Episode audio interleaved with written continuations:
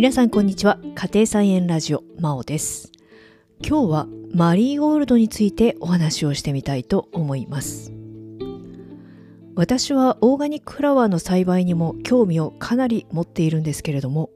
これまでにいくつかの宿根草や一年草を植えては枯らすという失敗をしてきて花と野菜というのはだいぶ勝手が違うなということが分かってきました。でもその中でもまあこれはなんとか育てられるな大丈夫だなと言えるのがマリーゴールドです。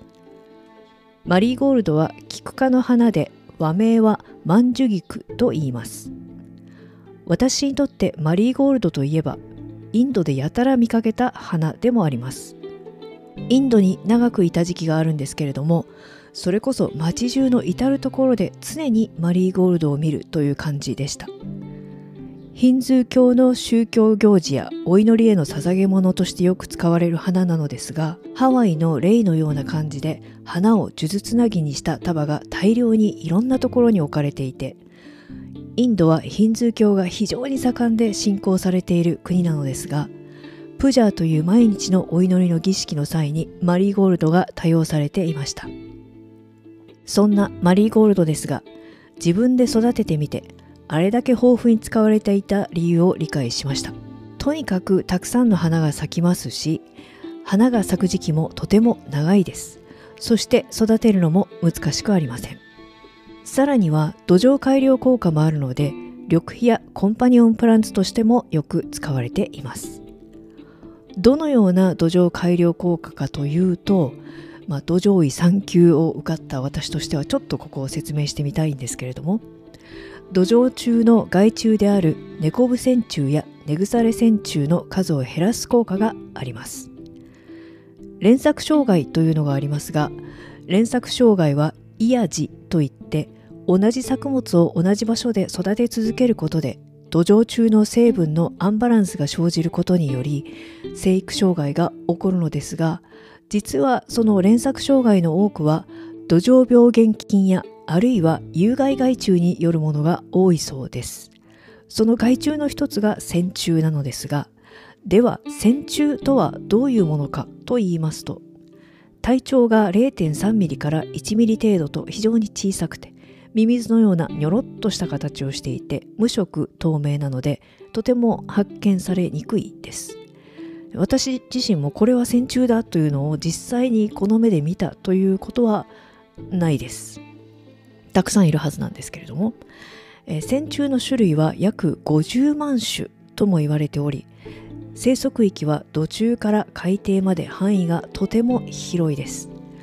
莫大な個体数がいて地球上のバイオマスの約15%を占めているとも言われています。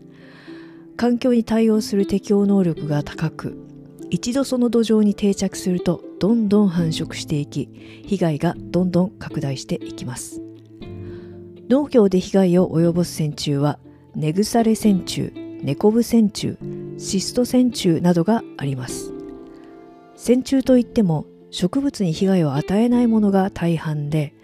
補助の中では良い線虫と悪い線虫のせめぎ合いがありこのバランスを保っておくことが重要なのですが同一の作物を同じ場所で育て続けることによりこのバランスが崩れてしまい有害線虫が繁殖してしまうというわけです。ではどのような被害をもたらすのかというと作物の根っこに入って生育障害を起こしたり作物自体をしおれさせたりします。あるいは大根や人参などの根菜類の場合表面にプツプツと細かい食べ跡なんかが残されたりさつまいもだと表面を少し食われたことで、えー、その後割れたような形に生育してしまったりということが起こります。そこへ来てこのマリーゴールドというのはその線虫が嫌がる成分を根っこから発しているために線虫の数を減らす効果があります。実際には23ヶ月植えておかないとなかなか効果が出ないようですがマリーゴールドの花が咲く時期というのは非常に長いので畑にひと夏の間植えておけばそれなりの効果があると言えるのでしょう。ただ一言にマリーゴールドと言ってもフレンチアフリカンアメリカそして F1 種と多くの種類がありまたその4つの中でも細かく品種が分かれています。品種によってその効果にかなりばらつきがあるようでほぼ全てのフレンチマリーゴールドは根腐れ線虫に効果があるそうですがアフリカンマリーゴールドは品種によっては効果にばらつきがあるというデータを見ました。ちなみにこの線虫に関してはクロタラリアギニアグラスソルゴ塩爆といった他の緑肥作物でも防除効果があります。これらの緑肥作物はただ線虫対策に効果があるというだけではなく土壌の物理性や化学性を改善する効果もあるので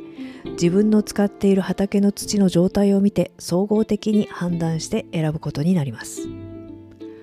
それではマリーゴールドの育て方なんですけれども種まきの時期は3月から5月の間である程度温度があると発芽します。できるだけ長い期間花を咲かせておきたいのであれば3月の初めの頃に種まきをします。私はプラスチックの苗箱に培養土を入れ5ミリほどの溝を板などを使って作って1センチの間隔で筋巻きで種を落とします。その上から土をかけて軽く鎮圧して最初は底面給水で水やりをします。この底面給水というのはおそらく育苗する場合の最初の水やりとしては大抵の作物に一番良いやり方なのではないかという気がしています。土の表面が乾くのを防ぐために軽く濡らした新聞で土の表面を覆っておきます。マリーゴールドは光を嫌うタイプの種ですがあまり厚く土をかぶせすぎると、発芽はしにくいようです。過去の実績で言うと、3月の6日に種まきをしてだいたい1週間後に発芽を確認しました。でその後4月の中旬ぐらいだいたい1ヶ月ぐらいですね。苗箱で育てた後で本葉が45枚になったところで畑に定食をしました。私は苗箱で育苗をしてから畑に定食をしましたが畑に種を直接まくこともできるようです。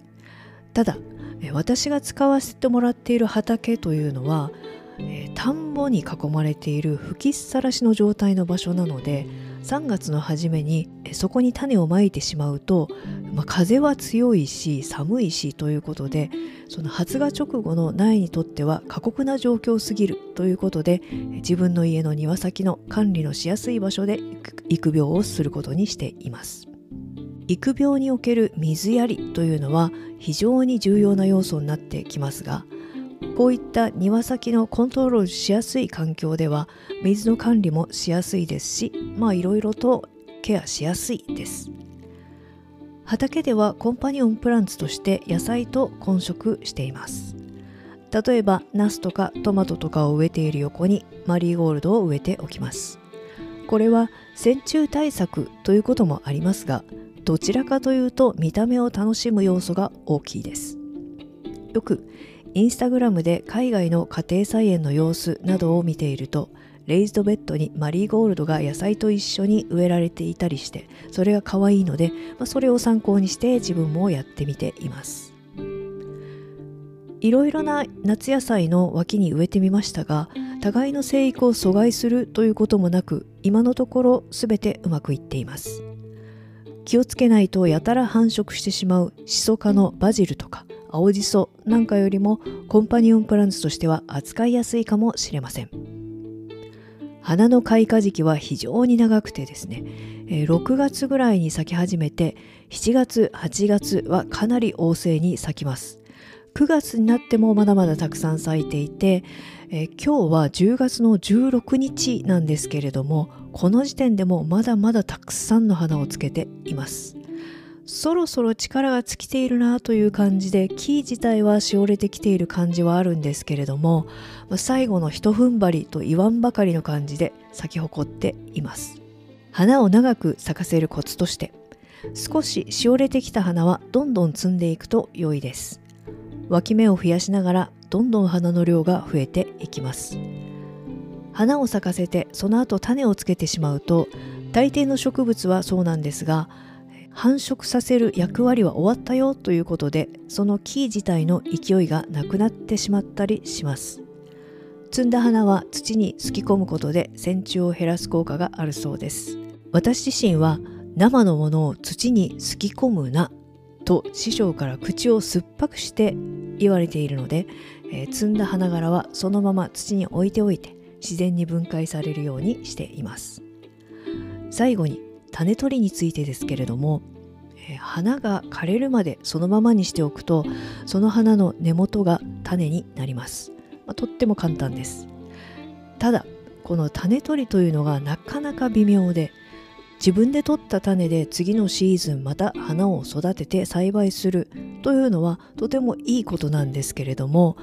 えー、ここはやっぱりその育苗会社のプロフェッショナルなスキルと私のような素人の家庭菜園の種取りのスキルには大きな違いがあるんですよね。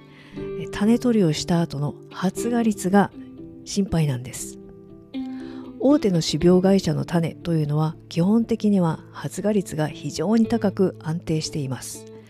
種の袋の後ろに発芽率70%とか80%とか書かれていますけれども私の印象では買ってきた種マリーゴールドの種なんかはほぼ100%発芽している気がします。これが自分自身で取った種となるとかなり怪しくなります。自分で取った種というのは芽が出るのか出ないのかわからないというところがありますのでそうなるとなかなかその栽培のコントロールが難しくなってしまうんですよね。そういった意味では売っている種というのは決して高くないなというふうに思います。自分で種取りをした種が例えば3割ぐらいしか発芽しなかったとすると、えー、そのために使った培養土が無駄になってしまったり